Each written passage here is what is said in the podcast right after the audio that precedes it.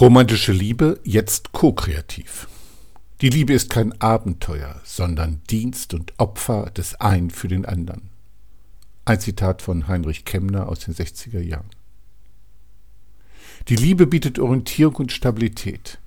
Hier können der Besitz verwaltet und die Kinder aufgezogen werden. Regeln, Rituale und eindeutige Rollen geben die Struktur dazu. Die Liebe ist dementsprechend von Einpassung und Zurückhaltung geprägt. Sexualität ist eine Notwendigkeit zur Zeugung der Nachkommen. Sie ist eine eheliche Pflicht. Völlig fehl am Platz ist die Leidenschaft. Sie würde mit ihrer Unberechenbarkeit die Stabilität untergraben. Die leidenschaftliche Liebe kann nur außerhalb der Ehe in geduldeten Nischen gelebt werden. Diese Unterscheidung zwischen Liebe innerhalb und außerhalb der Ehe ist sehr weit verbreitet. Auch bei uns war sie lange selbstverständlich. Entgegen den tierischen Leidenschaften war die Ehe die Basis der menschlichen Gesellschaft. Es war nicht unbedingt schön, aber wohlgeordnet. Ab dem 18. Jahrhundert ändert sich dies. Man glaubte, die leidenschaftliche Liebe könne in die Ehe integriert werden. Manche wollten sie sogar zur Grundlage der ehelichen Liebe erklären. Die Strukturen sollten bleiben und gleichzeitig sollte das Gefühl Einzug erhalten. Die Pflicht zum Sex wurde beibehalten und gleichzeitig sollte man sich verlieben. Es entstand das Ideal der Liebesheirat und gleichzeitig war die Herkunft bei der Wahl weiterhin bestimmt.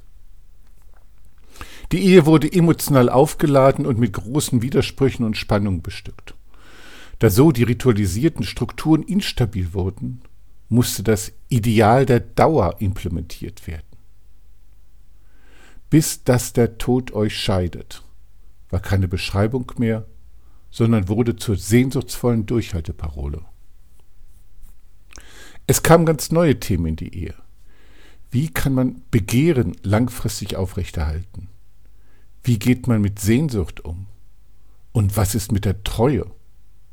Wenn jetzt Leidenschaft außerhalb gelebt wurde, war das ja auf einmal ein Angriff auf die eheliche Liebe. Die romantische Liebe ist intensiv, aber kein Zuckerschlecken und insbesondere im Alltag eine immense Herausforderung. Aber damit nicht genug. Spätestens ab dem 20. Jahrhundert kam mit der Individualisierung noch ein weiteres Spannungsfeld hinzu. Die Menschen wollen die Beziehung, aber gleichzeitig ihre Individualität. Die Pole Autonomie und Bindung drohen die Beziehung zu zerreißen. Neben den ein Herz und eine Seele werden die Unterschiede deutlich herausgearbeitet. Und mit der Emanzipation werden die Rollen und Abhängigkeiten in Frage gestellt. Die alten Strukturen werden spröde und die Emotionen bekommen immer mehr Bindungsaufgaben. Für den Paartherapeuten Schnarch bestimmt die, der Differenzierungsgrad über die Qualität der Bindung. Nur wer deutlich bei sich ist, kann sich beziehen. Das ist schon Romantik für Fortgeschrittene. Wer aber meint, das Maximum an Spannung sei so erreicht, irrt. Im 21. Jahrhundert kommt noch eine weitere Herausforderung an die Liebe hinzu. Die Entwicklung.